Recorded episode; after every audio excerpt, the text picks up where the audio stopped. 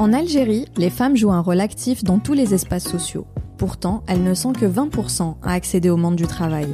Véritable atout pour la société, ambitieuses, créatives et déterminées, elles sont freinées par manque de cadre de référence, de soutien et souvent pour des raisons sociales. Si le potentiel de la plupart des Algériennes demeure inexploité, nombreuses sont celles à avoir réussi le pari de donner vie à leurs idées. Elles sont artistes, Entrepreneurs, sportives, chercheuses, artisanes. elles sont passionnées. Elles construisent l'Algérie de demain. Qui sont-elles? Éclosion lève le voile sur le parcours de ces femmes qui ont une histoire à raconter. Elles vous parlent de leur cheminement, de ce qui les anime, des obstacles qu'elles ont dû surmonter, vous disent comment elles les ont surmontés et vous donnent les clés de leur succès. Notre objectif Que vous puissiez vous en inspirer. mais surtout, vous donner des outils et des conseils concrets pour révéler votre potentiel, avancer dans vos projets, dans votre vie professionnelle et personnelle. Nous sommes Célia. Et Werdia, deux femmes algériennes actives de part et d'autre de la Méditerranée. Bienvenue dans Éclosion.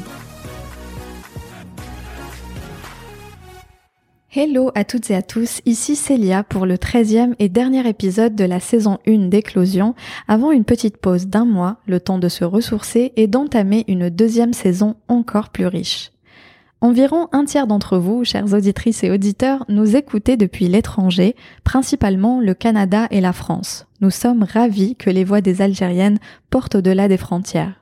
Notre invitée du jour est justement basée en France, elle s'appelle Rim Boujmar et comme souvent avec nos invités, elle a une double casquette puisqu'en parallèle de son métier d'ingénieur application, elle a lancé une superbe marque artisanale Tazuri.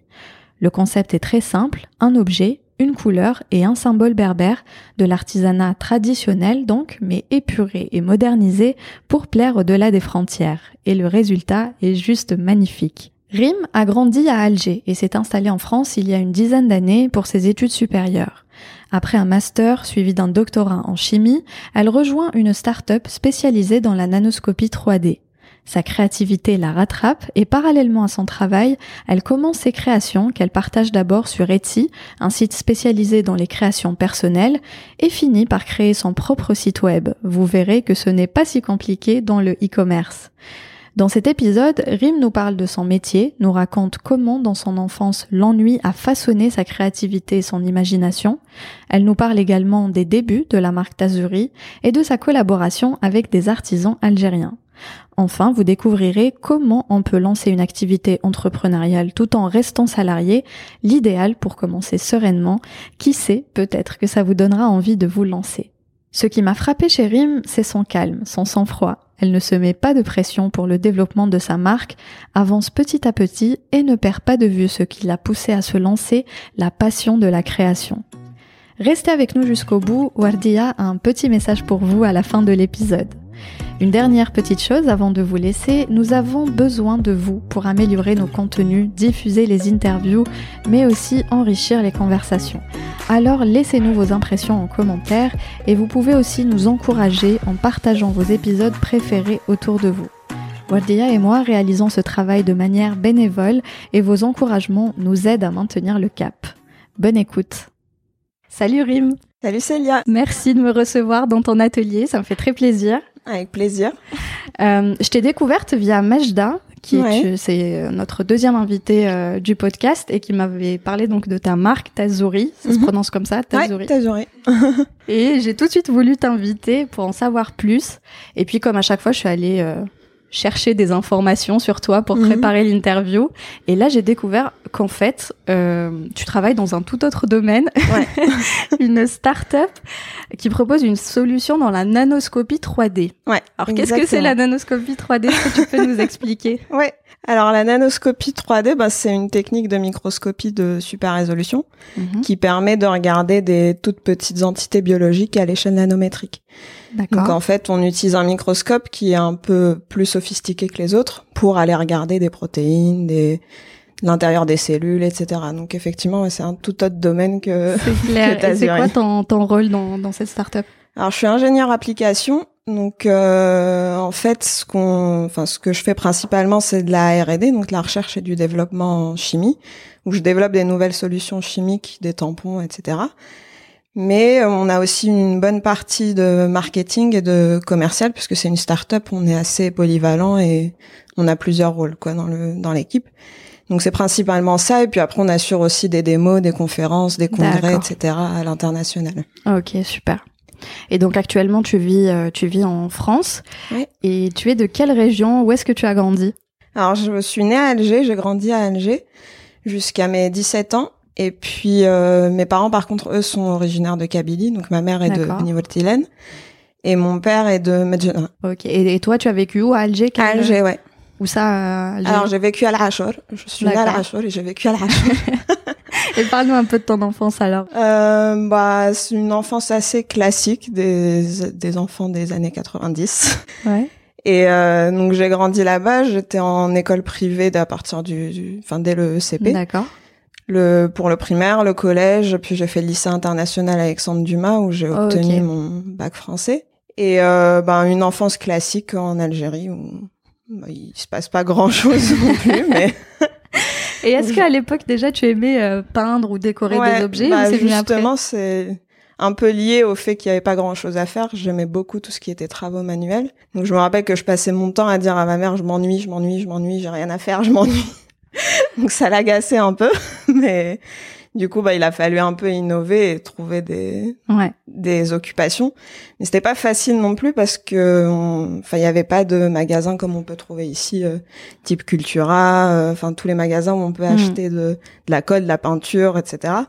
Donc on avait le libraire du quartier qui ramenait de temps en temps des, des Ouais. produits un peu un peu fancy qui étaient pas si fancy que ça, mais de la peinture ou de la colle, etc. Et puis pour le reste, je bricolais pas mal, donc je récupérais tout ce que je trouvais euh, à la maison. Ça pouvait être des vieilles bouteilles de parfum, des euh, Ouais, ouais. des petites boîtes en carton, et j'essayais de. Enfin, je, fais, je faisais surtout des maquettes quand j'étais petite. J'aimais bien faire des T'as des frères et sœurs ou pas des villes. ouais, j'ai trois sœurs, trois grandes sœurs, ouais. C'est vrai que les garçons ont plus tendance à sortir jouer dehors, mais euh, quand c'est des filles, au moins ça a l'avantage de quand Ouais. on reste à la maison, c'est que ça développe notre créativité et notre imagination. Donc je sortais un petit peu dans le quartier pour euh, faire de la trottinette. Ah bah c'est bien déjà. mais c'était pas longtemps et puis euh, dès qu'il fait, dès qu'il faisait nuit il fallait rentrer à la maison donc on était plus souvent à la maison quand même que que dehors et n'ayant pas de frères on, Ouais. on sortait pas non plus euh, énormément Et euh, donc après ton bac, tu décides d'étudier la physique-chimie. Pourquoi ce Ouais. choix? Alors j'ai beaucoup hésité pendant mon année de terminale enfin à tel point que dans mes choix d'admission post-bac il y avait un peu tout et n'importe quoi donc j'avais euh, j'avais choisi psychologie mais ce que je voulais le plus faire c'était architecture D'accord. Donc je m'étais, euh, enfin j'avais déposé un dossier pour le- l'école d'architecture de Marseille, sauf que j'avais pas été prise parce qu'en fait il y avait des euh, quotas. On n'avait Mhm. pas le droit de passer le concours comme euh, n'importe quel étudiant, enfin n'importe quel lycéen français. Il y avait des quotas d'étrangers qui étaient très faibles et euh, donc j'ai quand même envoyé mon dossier, j'ai pas été prise et puis je me suis dit bon je fais une année de physique chimie parce que j'aimais bien ça. Et pendant cette année-là, je prépare le concours pour passer le, enfin pour le passer comme tous les autres. Et puis en fin de compte, j'ai passé le concours, j'étais première sur la liste d'attente, Mhm. donc j'avais beaucoup d'espoir de- d'être prise. Et puis finalement, je bah, j'ai pas j'ai pas été prise parce qu'il y avait eu trop de redoublants cette année. Et ils ont annulé les, les listes d'attente. Donc là, je me suis dit bon bah tant pis, ça sert à rien de Mhm. de réessayer. Je continue la physique chimie. Et puis j'avais validé mon année, donc euh, D'accord. donc j'ai continué dans dans cette. Et ça a fini par te plaire quand même, j'imagine, puisque tu as fait un doctorat, donc euh, Oui, oui. j'imagine que. Bon, la première année, c'était pas si évident. Donc j'étais à Marseille au, au début. ouais. Et euh, c'était pas évident parce que bon, déjà j'avais 17 ans, je venais d'arriver en France et Mhm. c'était pas, c'est pas toujours facile T'avais de 17 s'adapter ans, au d'accord. début. Ouais, Mhm. ouais, j'avais 17 ans en 2009 quand je suis arrivée et non, c'était pas les premiers mois, c'était pas facile parce que c'était un tout nouvel environnement. On- Enfin, d'un côté, j'étais hyper contente parce que c'était, oh, ça y est, on- je pars en France, c'est la liberté, c'est trop bien. je vais être à la fac, seule. Avec, enfin, je me suis fait des amis, etc. Donc c'était chouette. Et puis à ce moment-là, ben, avec la première année de, de physique chimie, je me suis dit que c'était c'était quand même sympa, mais c'était pas hyper facile aussi à, à l'université parce que les, en général, en licence, c'est vraiment très théorique. Mm. On voit pas vraiment à quoi ça va servir plus tard, donc c'était pas évident de se projeter à pour Mhm. plus tard et savoir ce que ce que ça allait donner. Mais j'ai quand même continué. Et après, ça ça m'a quand même beaucoup plu. Et pourquoi le doctorat alors? Alors le doctorat, bah, tout s'est goupillé assez bien en fait parce que j'ai fait mes trois années de licence à Marseille, puis une première année de master en chimie. Donc j'ai ouais, mis de côté la physique. D'accord. je me suis un peu plus concentrée sur la chimie. Et puis euh, pour le master 2, j'ai fait un, j'ai choisi une master en chimie et thérapeutique, où là c'était beaucoup plus axé médicaments, euh, traitements, enfin tout ce qui est thérapeutique quoi. Et puis le doctorat c'était pas prévu du tout. Et pendant mon M2, j'avais une responsable de master qui était euh, super chouette, avec qui je m'entendais très bien, qui elle m'a poussé en me disant écoute, il faut vraiment que tu tu fasses une thèse, tu verras, ça va te plaire, ça, Mm. ça va être chouette. Je sens que t'es, enfin, t'as le truc pour faire de la recherche, quoi. Moi, j'étais pas convaincue du tout. Ah non, non, non, moi, je veux aller travailler en entreprise, j'ai pas envie de m'embarquer dans, dans une thèse, ça va être difficile, etc. Puis de ce qu'on entend des, des doctorats, c'est pas toujours motivant au début. On Ouais. on n'a pas toujours des bons échos, on nous dit qu'il n'y a pas de débouchés derrière, Mhm. etc. Et puis, euh, bah, finalement, j'ai fait mon stage de M2 à l'Institut des sciences moléculaires d'Orsay, Mhm. qui est un labo de recherche de, focalisé en physique, mais où il y a beaucoup de microscopie et d'imagerie aussi. Et euh, en faisant ce stage, je me suis dit bon, je fais le stage de six mois de M2 et on verra après ce que ça donne. Si ça me plaît, je, je continue. Enfin, je demande la, la thèse. Et si ça me plaît pas, je j'arrête et je vais en entreprise. Et à ma grande surprise, c'était super. J'avais adoré. Donc je travaillais sur des sur la résistance aux antibiotiques. Donc c'était un- une thématique qui était très appliquée où enfin c'était pas la recherche telle qu'on l'imagine où on passe des années à à chercher sans sans vraiment trouver quelque chose etc. C'était pas du tout ça au contraire. C'était hyper appliqué et puis on a eu des résultats tout de suite donc c'était hyper motivant et hyper stimulant. Et puis euh, donc j'ai passé le concours pour l'école doctorale que j'ai eu et là j'ai commencé ma thèse en, en chimie physique. Super. Et donc avant la, la start-up actuelle, tu avais déjà travaillé ailleurs en entreprise ou c'était ton premier job? Euh, c'était pas en entreprise, donc à la fin de ma thèse, j'ai pris- j'ai fait un postdoc de Mhm. six mois, donc c'est un stage postdoctoral. Bon, c'était parti pour deux ans initialement, mais j'ai démissionné au bout de six mois parce que ça me plaisait pas Mhm. particulièrement. La thématique était était pas tout à fait dans mon domaine, et puis c'est là où je me suis rendu compte que vraiment, je, enfin, pour le coup, c'était beaucoup trop théorique et beaucoup trop éloigné de de ce que j'avais fait pendant ma thèse, donc j'ai décidé de D'arrêter. Mhm. d'arrêter et d'aller plutôt en entreprise. Et c'est comment alors de bosser dans une dans une start-up C'est speed. speed. Ouais, c'est speed, mais c'est chouette aussi. Enfin, c'est intéressant parce qu'on découvre plein de choses. Et c'est d'autant plus intéressant quand on n'a pas du tout d'expérience en entreprise, enfin, je trouve. Parce que ça permet de toucher à plein de métiers différents sans être vraiment focalisé sur Mm. euh, une seule chose. Donc on est très polyvalent et puis bien sûr on se rend compte qu'il y a des choses qu'on n'aime pas faire du tout, mais il y a d'autres choses aussi qu'on adore faire qu'on suspectait pas. Mm. Donc c'est vraiment intéressant et puis c'est hyper constructif, je trouve, de, de travailler. Puis ça dans doit être gratifiant aussi de travailler dans, dans ce domaine-là. t'as pas l'impression de faire avancer la recherche. Bah oui, c'est sympa parce que, enfin, d'autant plus dans ce dans ce domaine-là parce que ça permet de garder un lien avec la recherche tout en étant en entreprise parce qu'on travaille principalement avec des chercheurs, donc on Mm. on discute avec eux, enfin on, on collabore beaucoup avec eux. Et puis en même temps, ça permet de garder un pied dans le- l'entreprise aussi et dans le fonctionnement d'une d'une entreprise et plus d'un d'un labo de recherche classique. D'accord. Et alors, euh, tout autre sujet, donc, Ouais. sans transition.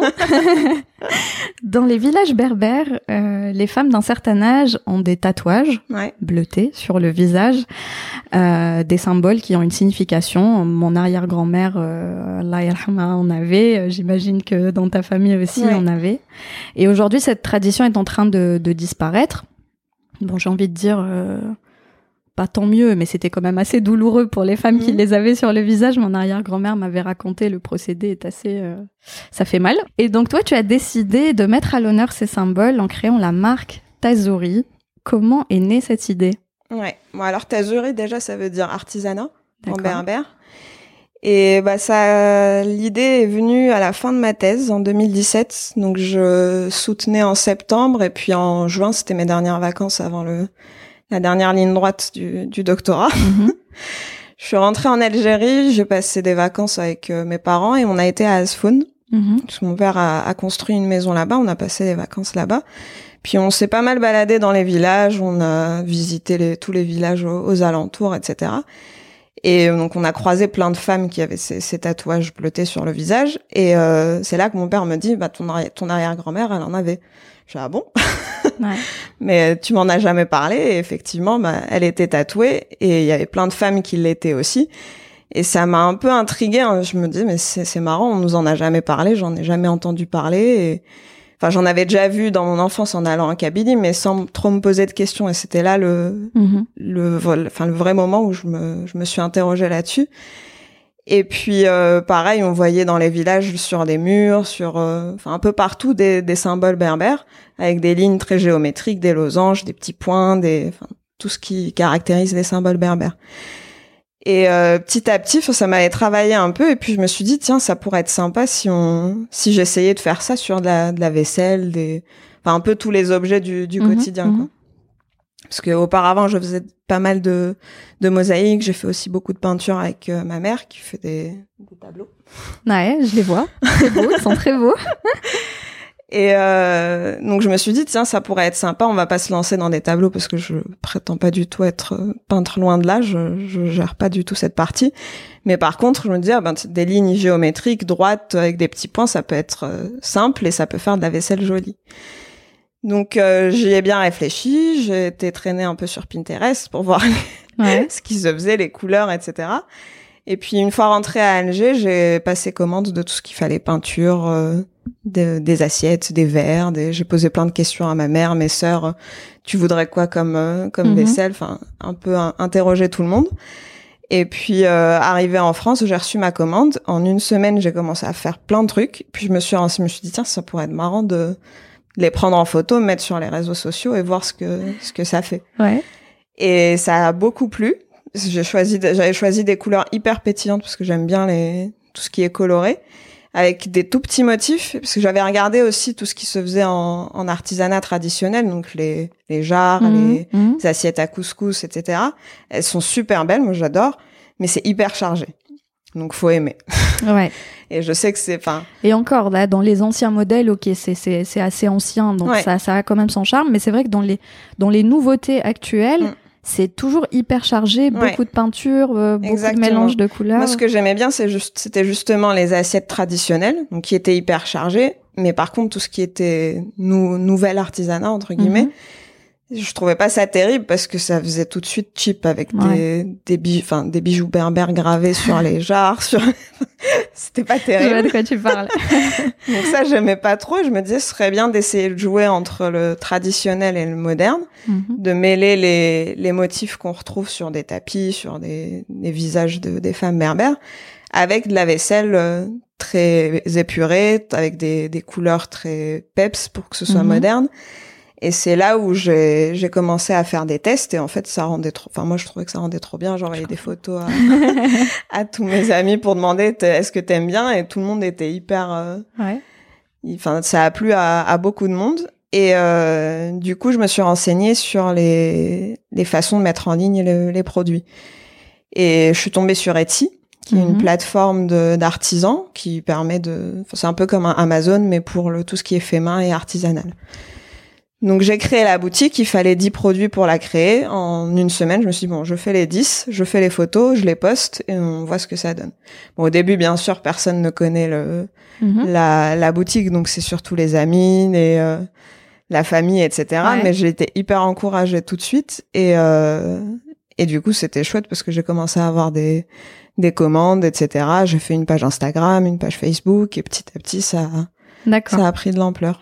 Et du coup, c'est vrai que cette ambiance euh, épurée mais très colorée, euh, elle est bien mise en valeur sur ton Instagram, euh, l'Instagram de ta marque. Est-ce que tu fais appel à un professionnel pour tes photos ou est-ce que tu les fais toute seule Non, je l'ai fait toute seule. fait toute seule Ouais. Au début, c'était avec mon appareil photo de téléphone et puis Ouais. après, petit à petit, avec mon mari, on s'est équipé en.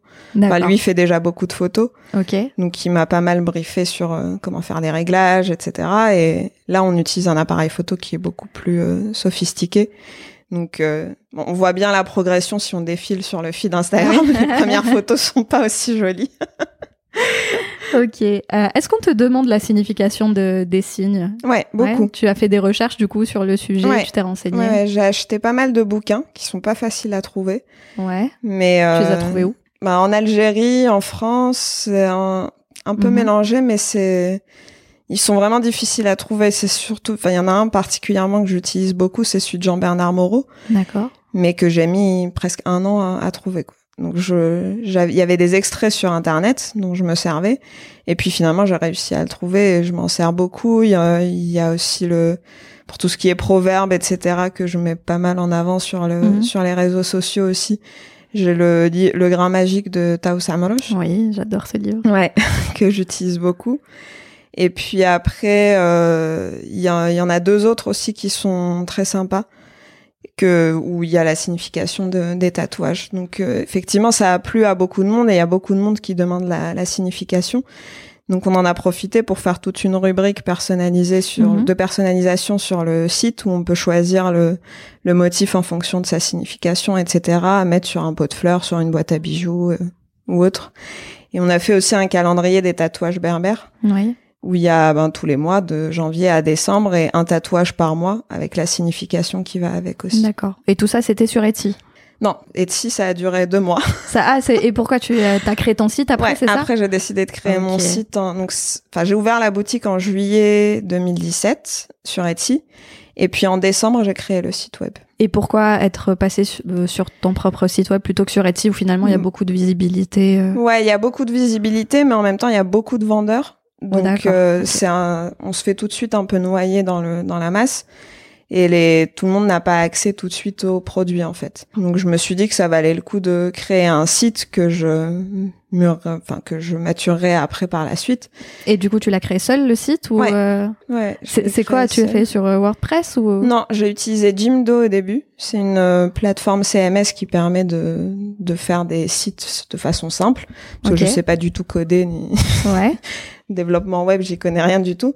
Mais par contre, c'était hyper pratique pour. euh, c'est un peu comme un PowerPoint si on veut, mais D'accord. Donc tu remplaces, euh, tu web. choisis ton template, tu remplaces. C'est ça. euh, d'accord. C'est payant? Ouais, c'est payant. Mhm. C'est un forfait à l'année, mais après, enfin, ça revient pas très cher. C'est une centaine d'euros, je crois, par an. Mhm. Donc, c'est, enfin, ça va. D'accord. C'est beaucoup moins cher qu'un développeur. Ouais, exactement. de toute Ok. façon, j'aurais pas pu demander. Enfin, j'aurais pas pu prendre une, une prestation de service. Mais pour ça aussi, je me suis fait beaucoup aider. Mais enfin, comme pour tout, à chaque fois, je demande l'avis à tout le monde. Enfin, dans mes proches, la famille. Est-ce que tu trouves que c'est joli, c'est bien, c'est pas bien? Ouais. Enfin, je, je passe mon temps à, à demander l'avis de tout le monde pour Ouais. euh, pour savoir si c'est bien et si ça si ça plaît surtout. Et donc aujourd'hui, euh, qu'est-ce que c'est, quoi tous les, les objets que tu as euh, sur ta Zouri Alors au, tout début, j'avais commencé que par de la vaisselle, donc Mhm. c'était euh, des assiettes, des verres, des, des petits vides-poches. Et puis euh, après, ça s'est vite étendu parce que j'ai ma belle-mère qui habite à, à Tizi Ouzou, qui petit à petit m'envoyait plein de poteries. Elle adorait ce que je faisais, donc elle m'envoyait plein de choses en me disant ah tiens, ce serait bien que tu testes ça, ce serait bien que tu testes ça. Et euh, un jour, elle m'envoie des jarres. Et je me suis dit mon dieu, mais qu'est-ce que je vais faire avec ces jarres? Enfin, Elles sont très belles, mais c'est qu'est-ce que ça va donner si je les peins comme Ouais. je fais avec la vaisselle? Et euh, pareil, j'ai utilisé des couleurs encore, enfin du turquoise, du corail, euh, vraiment des couleurs euh, pétantes. Et ça a trop bien donné avec le, le tatouage et c'est devenu ma, ma pièce favorite. Donc maintenant, j'adore les jarres.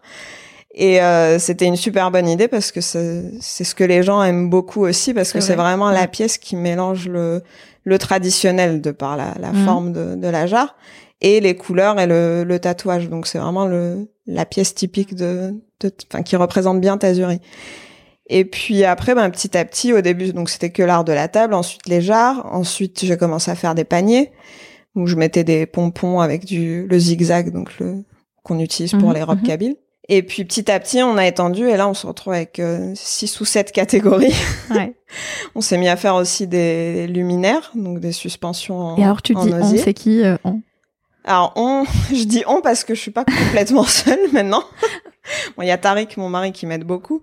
Il y a une amie aussi qui m'a rejoint en juillet dernier, D'accord. qui euh, maintenant travaille euh, avec moi. Sur la création, sur la Sur création d'objets, ok. Pas forcément la, la création, mais euh, qui m'aide dans plein de choses, donc l'administratif, la réflexion de comment on fait telle collection, comme, enfin vraiment tout. On est, Mhm. on est, on est en, en binôme quoi. Et euh, j'ai aussi une autre amie qui m'aide pas mal, qui est très créative sur les bords. Et c'est avec elle qu'on a fait par exemple les, toutes les suspensions en, en osier. Et euh, moi qui m'y connais pas du tout en électricité, elle qui est hyper bricoleuse, qui m'a dit mais non t'inquiète c'est facile, on prend une un câble électrique, tu rajoutes le cordon, je dis à quoi Et finalement, on a fait ça ensemble et c'est elle aussi qui me fait les illustrations. Parce qu'elle peint à l'aquarelle.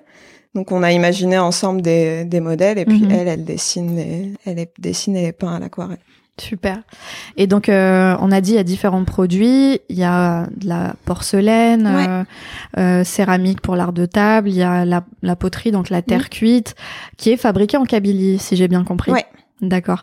Et donc, tu fais travailler des artisans algériens. C'est cool. Comment euh, comment s'est faite euh, ta rencontre avec euh, avec ces, ces artisans? Comment tu les as choisis pour travailler avec toi?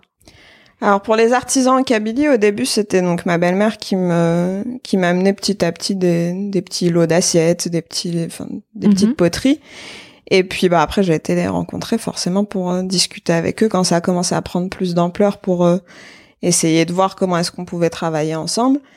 Et euh, moi ça s'est plutôt bien passé parce qu'ils sont très ouverts et que ce soit pour les formes, pour le Mhm. le enfin le travail de des poteries etc bon après il y a les délais qui sont pas toujours respectés. Cette partie c'était un peu plus compliqué.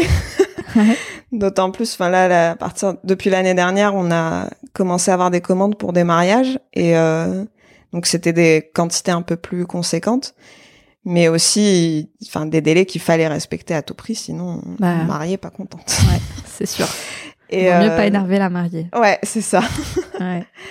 Et là, c'était un peu chaud parce que bon, il y a ma belle-mère qui est sur place, qui s'en occupe, euh, enfin qui s'occupe beaucoup de les harceler un peu au téléphone pour qui, pour être sûr qu'ils respectent les délais.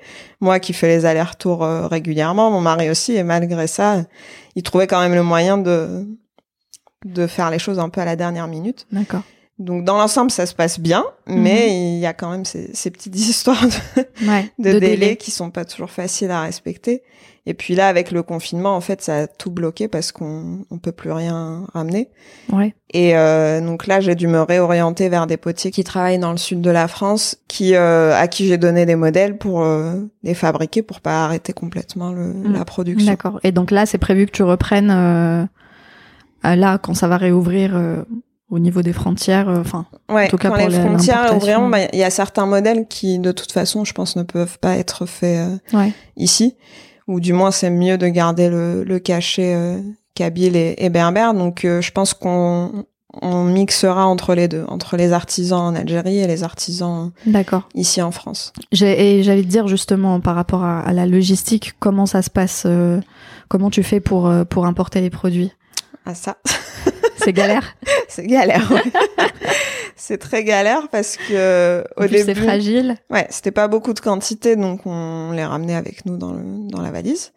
Sauf que là, ça devient un peu plus compliqué parce qu'il y a, y a plus de quantité. Je me suis renseignée pour tout ce qui était importation puisque ma sœur travaille dans le- l'import-export, donc elle m'a pas mal aidé à me renseigner. D'accord.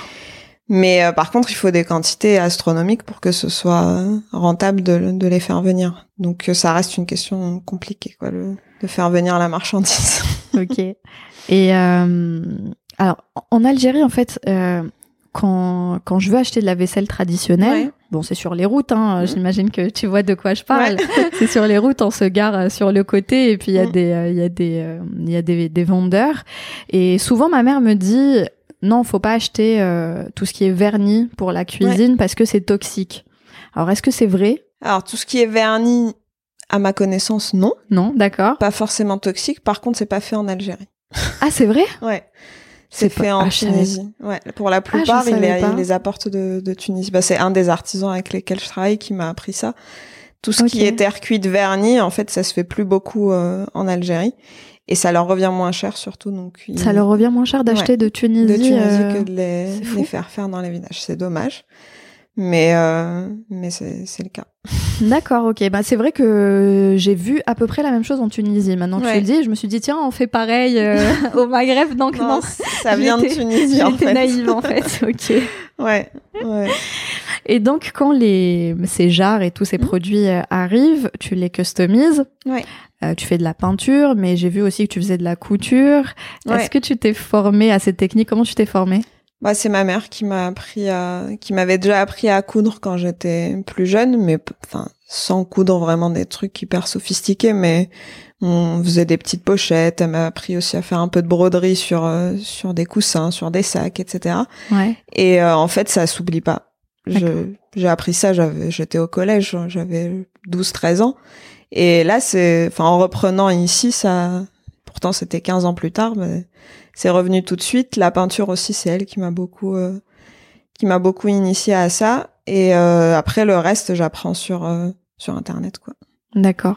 Je regarde des tutos et j'essaye de refaire. Et bon, ça marche pas toujours, mais. de ce que j'ai vu, ça marche très bien.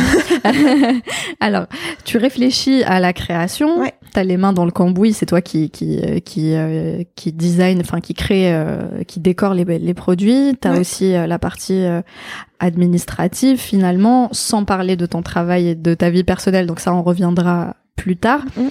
Comment euh, comment on se détache un peu de ce côté production pour développer sa marque en fait Comment tu organises ton temps entre production et développement de la marque?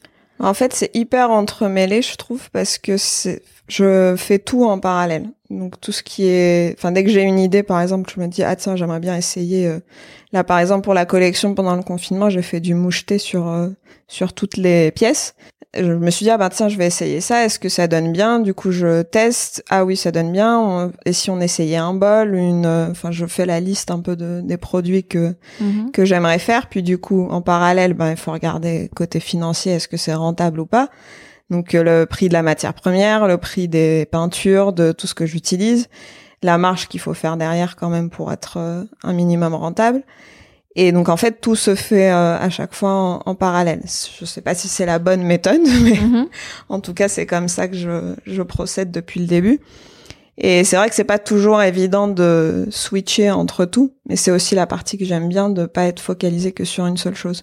C'est-à-dire que je me, je fais pas que de la création, ni que de la production, ni que de l'administratif, mais c'est tout le temps entre mes Ok. Et côté administratif, c'est c'est quoi ton statut? Puisqu'on a dit que tu étais euh, salarié actuellement.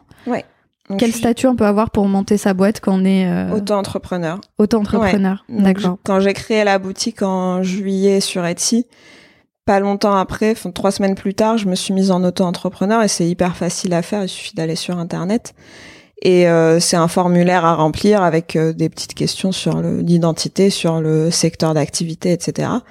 Et après, la seule chose à faire, c'est de déclarer son chiffre d'affaires tous les, enfin pour moi, c'est tous les trois mois. Mais on peut choisir entre euh, trimestriel et mensu- mensuel et annuel, je crois. D'accord. Mais moi, j'avais choisi trimestriel. Et ce qui est pratique avec le statut d'auto-entrepreneur, c'est que quand on fait pas de chiffre d'affaires, il n'y a pas de charge à payer. Ok. Donc ça, c'est vachement pratique parce que quand on démarre une activité, on sait pas forcément si ça va être rentable ou pas, si ça va bien Mhm. fonctionner ou pas.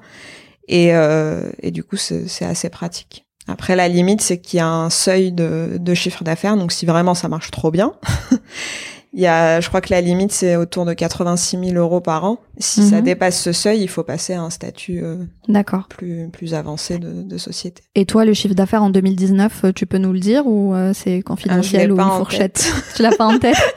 D'accord. Ok. Euh, je crois que l'équivalent, enfin en Algérie, je sais pas s'il y a un statut euh, auto-entrepreneur. Je crois que c'est l'entreprise individuelle, il me semble, où pareil, il y a moins de de formalités. Donc, euh, si ça intéresse euh, ceux qui nous écoutent, Ouais. bon, c'est le seul désavantage euh, du coup, c'est que ça ouvre pas droit au programme de l'enseigne. D'accord. Voilà. Et euh, du coup, toi, tu, tu as bénéficié de, de financement pour développer ta marque ou non? Non. Tu Non, voilà, tu fonctionnes avec ce que tu vends Ouais, c'est uniquement du financement personnel. personnel. C'est-à-dire que j'achète les matières premières avec euh, mon argent, enfin le- la peinture et tout ce qu'il Mhm. faut pour le pour travailler les objets et puis après avec ce que je ce que je vends, je ré, réinvestis pour euh, racheter des matières premières. Mais tu réussis à être euh, rentable. euh, Alors là, ça commence, mais euh, je je suis pas encore capable de de me faire un salaire par exemple. mhm. Donc euh, ça va venir, j'espère, mais pour Mhm. l'instant c'est pile euh, entre c'est- enfin c'est pile dans la balance. Bah, c'est c'est le début, c'est normal. Ouais. Et du coup, raconte-nous ton, expérience avec ton premier client hors famille et amis. Il faut bien préciser hors famille et amis. Parce qu'au début, c'est, c'est vrai que c'est principalement le, les proches. Ouais. Euh, bah en fait, quand j'ai créé la marque en 2017, euh, au début, donc c'était sur Etsy. La, la toute première, je me souviens, c'était pour des coussins. Et c'était une fille qui habitait à Toulouse que je connaissais pas du tout, donc j'étais hyper contente. Mais c'était Ouais. sur Etsy, donc euh, elle est tombée là-dessus par hasard. Et ce qui était vraiment sympa après, c'est que j'ai fait pas mal d'expos, enfin des expos ventes euh, éphémères sur des week-ends. Et en décembre, non, la toute première que j'avais faite, c'était la fête de l'humanité. En septembre, j'avais eu l'opportunité avec une une amie de d'avoir un stand où elle, elle préparait du couscous, du thé, enfin des trucs un peu traditionnels à manger. Et moi, j'avais exposé mes mes mes, mes poteries, euh, ma vaisselle, etc. Et c'est là où j'ai eu les premiers clients face à face. Et c'était assez impressionnant parce que j'avais soutenu ma thèse la veille.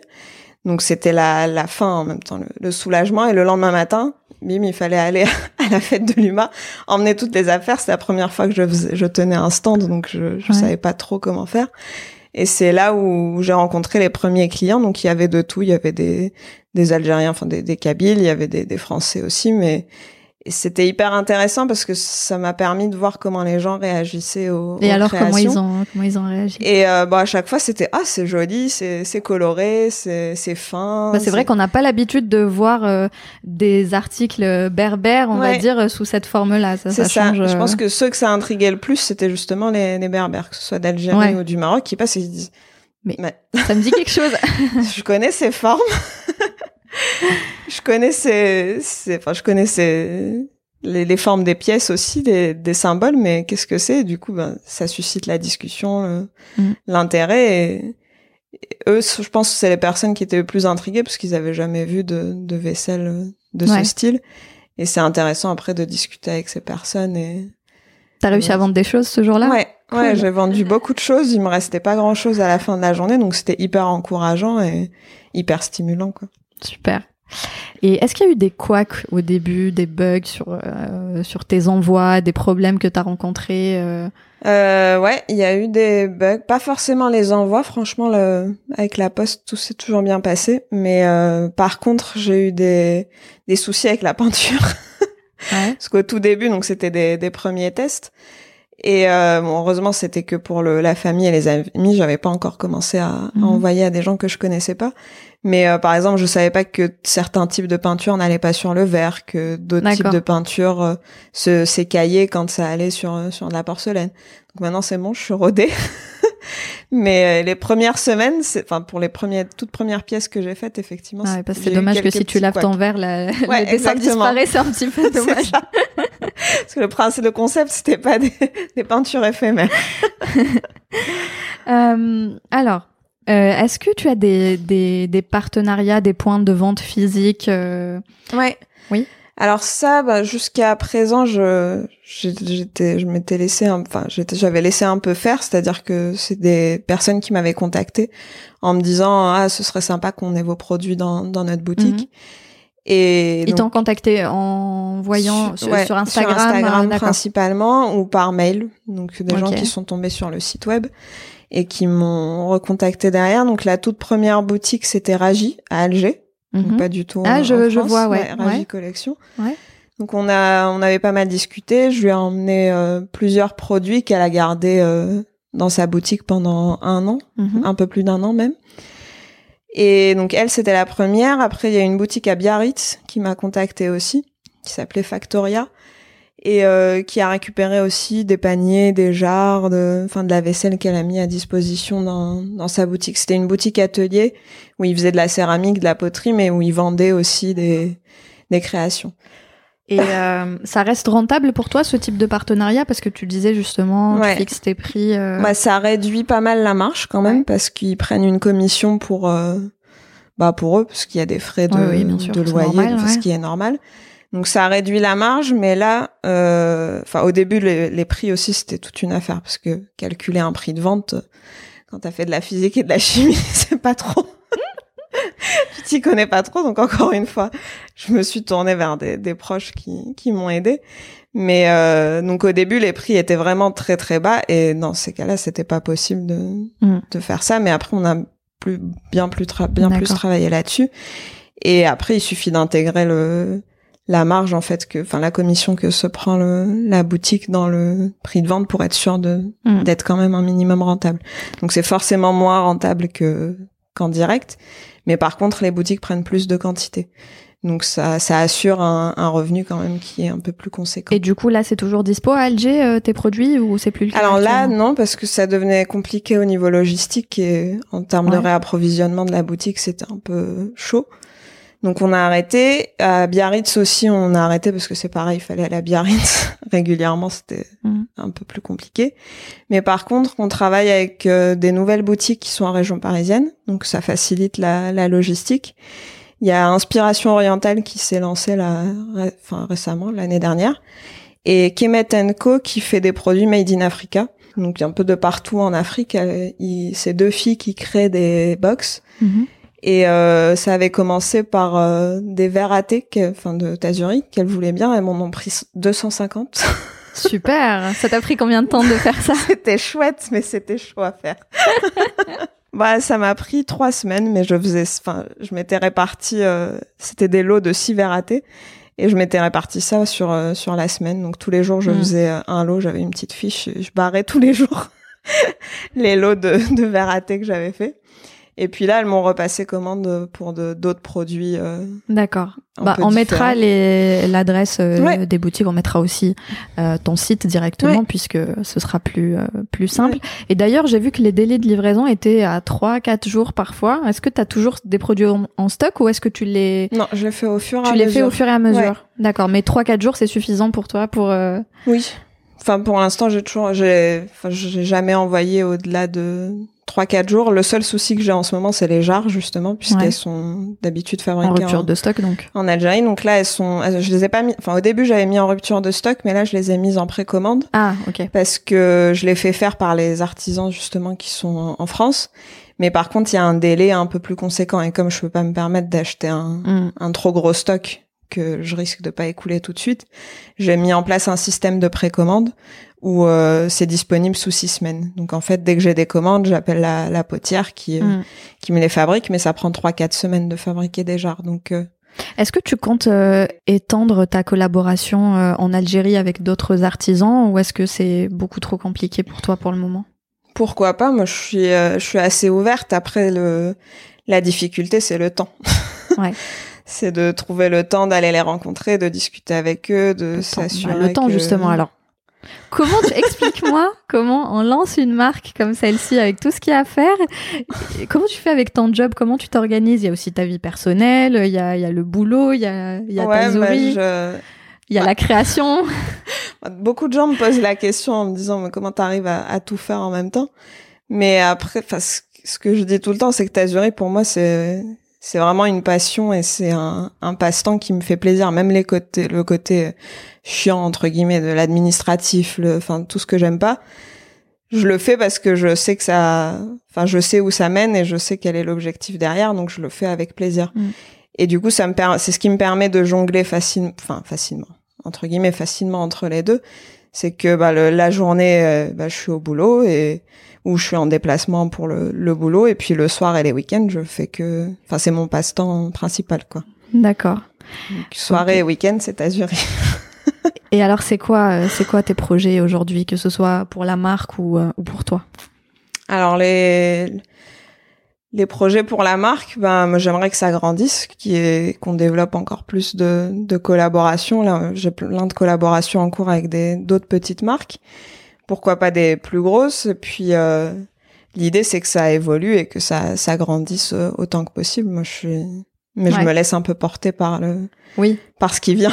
Ouais, t'es pas stressé. On voit que t'es plutôt calme en fait.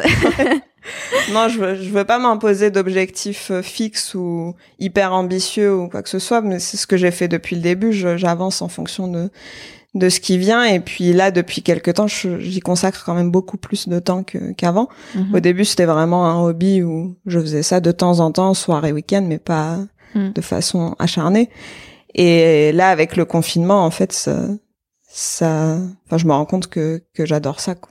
Ouais. je savais déjà que j'adorais ça mais ça prend encore plus de place de, dans ma vie et du coup forcément j'ai j'ai envie que ça aille plus loin Ouais. Mais- Et du coup, tu serais prête après à éventuellement quitter ton, ton job pour te consacrer à 100% à la marque? Peut-être.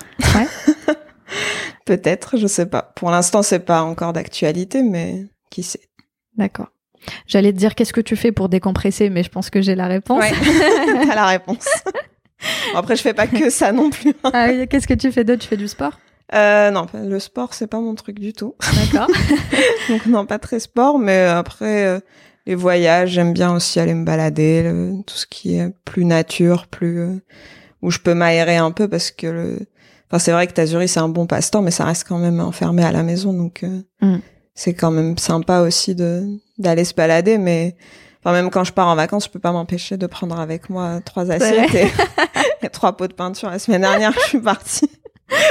je suis partie quelques jours. euh, enfin, on a loué une maison avec des amis euh, où il y avait une piscine, etc. Mais enfin, ils sont témoins. J'ai pas pu m'empêcher de passer une journée entière à faire des assiettes, des mugs et des nouveaux bols. Euh, à quelle heure est-ce que tu te réveilles le matin? Est-ce que tu as un rituel euh, matinal? Euh, un rituel pas spécialement, mais je me réveille très tôt le matin en général. J'arrive pas à, à me, enfin, je peux pas faire de grasse mat. Ouais. Donc en général, je suis debout à 7-8 heures, même si j'ai rien à faire, quand même si c'est le week-end. Et euh, à partir de là, bah, je prends mon café et je vais sur les réseaux sociaux pour voir ce qui se passe sur Tazuri. C'est quoi ton application préférée? Mon application préférée? Celle que tu utilises le plus euh, sur, euh, sur ton téléphone Euh, je sais pas si c'est pas mon application préférée parce que je l'utilise pas à titre personnel, mais Instagram, je dirais. Ouais, c'est ton outil de travail C'est mon outil euh, de travail principal parce que je l'utilise pas du tout pour. euh, Enfin, j'ai un compte un- Instagram personnel, mais Mm. sur lequel je vais quasiment jamais. Mais par contre, je l'utilise beaucoup pour Tazuri. Après, ce que j'aime beaucoup, c'est Pinterest. D'accord. Je dirais même Pinterest avant Instagram parce que c'est ce qui me permet d'avoir des nouvelles idées, de trouver des, Mm. enfin, de faire des petits tableaux avec des couleurs différentes, des, enfin, réfléchir aux nouvelles euh, collections et tout ça, c'est celle qui permet le plus de s'évader. D'accord. Donc, euh, les, les- nos auditrices et auditeurs peuvent te suivre principalement sur quoi, du coup euh, Instagram? Instagram, Instagram, Pinterest, Pinterest et. Facebook. ouais. Ok. Twitter, j'utilise pas. D'accord. Euh, quel est euh, le livre qui t'a le plus marqué ou que tu as le plus conseillé Euh, sur quelle thématique Celle que tu veux. On a parlé tout à l'heure du livre concernant les tatouages. Ouais. Celui de Jean-Bernard Moreau, ben, clairement, il est, enfin, pour les gens qui aiment les, qui s'intéressent au tatouage Et d'ailleurs, euh, voilà, je t'ai pas posé la question, mais pourquoi alors elles, elles se tatouaient euh, ces femmes euh, Alors, il y avait plusieurs signes, enfin, plusieurs raisons. J'ai fait d'ailleurs, justement, pendant le confinement, j'ai écrit un article sur le, sur le blog de, de Tazuri au sujet des tatouages berbères. D'où est-ce que ça vient? Pourquoi est-ce que les femmes se, se tatouaient? Donc, c'était pas elle qui se tatouait toute seule. Mais c'était, la première raison, c'était esthétique, parce qu'à cette époque-là, c'était, enfin, c'était considéré comme joli, comme, euh, mhm. euh, enfin oui comme joli et puis euh, après il y avait toutes les raisons familiales et sociales c'est-à-dire que quand les femmes étaient prêtes à se marier par exemple ou euh, à se fiancer il fallait qu'elles aient un tatouage pour euh, pour le, le mariage quoi. Pour que le, Mhm. le mari vienne les chercher il fallait qu'elles soient tatouées. Sinon la belle-mère disait qu'elle était pas belle la mère disait qu'elle était était pas belle non plus. Donc c'était aussi euh, esthétique. Et puis après ils avaient une, tous une signification. Donc euh, mais principalement c'était euh, familial social et euh, Mhm. Et culturel. Mais malheureusement, c'est un rite qui, qui se perd. Effectivement, comme tu disais au début, c'est c'est douloureux. C'est très douloureux. Alors, Ouais. mon arrière-grand-mère m'avait expliqué que ça se faisait avec une lame très chaude, donc Ouais. euh, brûlée, et puis avec une poudre noire Mm. euh, qu'on insérait. Donc, euh, oui, bien sûr, sans anesthésie ni rien du Ouais. tout. Du coup, ça, ça, ça les faisait euh, beaucoup souffrir, Ouais. effectivement. Mm. C'est clair. Mais euh, après, les avis sont, sont partagés. Enfin, J'ai regardé un reportage de, je sais plus comment elle s'appelle, Manel, une Tunisienne qui, qui s'est baladée un peu dans la région berbère euh, en Tunisie, qui a interrogé des, euh, des femmes tatouées et euh, pour demander d'où est-ce que ça venait, est-ce que ça leur plaisait, etc. Donc toutes disent que c'était très douloureux, mais ça fait quand même partie de, Oui. de, de leur héritage, de leur culture et, et enfin, elles sont quand même très fières de, des tatouages qu'elles portent, mais il y a aussi beaucoup de, de vieilles qui auraient aimé se, se les faire Ouais. enlever parce que maintenant c'est plus du tout euh, apprécié de d'être tatoué. Au contraire, c'est c'est mal vu, ouais. D'accord. Ouais, enfin que ce soit en Algérie, en Tunisie. Ah oui, le, les tatouages. euh, bah, c'est vrai. ouais. Alors, j'ai pas compris comment c'est passé de, de cet extrême-là où on l'avait en plein milieu du visage. Ouais. Ah, c'est interdit de l'avoir sur euh, toute partie de son corps. Ouais, c'était un rite païen, donc il y avait pas vraiment Oui, de. voilà, Ouais, En même temps, la réponse est. euh, ouais, c'est ça. Et puis après, bah, le- les tatouages aujourd'hui, c'est c'est moins accepté de, de par la religion, de par. Ouais. Est-ce que tu es tatouée. Non. non. non, non, pas tatoué. ok. Bah écoute, euh, Rim, merci beaucoup. Ça m'a fait super plaisir de te rencontrer Merci à toi. euh, et d'avoir ton expérience. Euh, Est-ce qu'il y a un message que tu voudrais partager, euh, un conseil à donner à des gens qui voudraient se lancer dans l'artisanat en Algérie euh, ou en France? Bah, pour ceux qui veulent se lancer dans l'artisanat, le seul conseil que j'aurais à donner, c'est de foncer et de pas se poser 36 000 questions. Plus on se pose de questions, moins on fait de choses. Super. Merci beaucoup, Rim. Merci à toi. Le 16 novembre dernier, nous mettions en ligne notre bande d'annonces. Nous voilà 8 mois et 13 éclosions plus tard, ravis de nos échanges, de nos rencontres et de l'enthousiasme que vous avez manifesté à l'égard de notre projet. Vous avez été nombreuses et nombreux à écouter, à partager nos épisodes.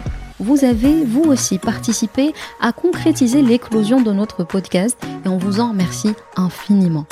Et que serait Éclosion sans la complicité de nos superbes invités, aussi brillantes et surprenantes les unes que les autres Alors, un grand merci à Lydia, Majda, Amel, merci à Wassila, Tassadit et Sonia, merci à Toutefine, Rania, Nedia, Feriel, Sarah et Rim, et merci à tous ceux qui nous ont encouragés. La saison 1 d'Éclosion se termine, nous marquons une pause et reviendrons bientôt pour la saison 2 qui sera aussi riche en parcours, en histoire et en inspiration. En attendant, prenez bien soin de vous et aux prochaines éclosions.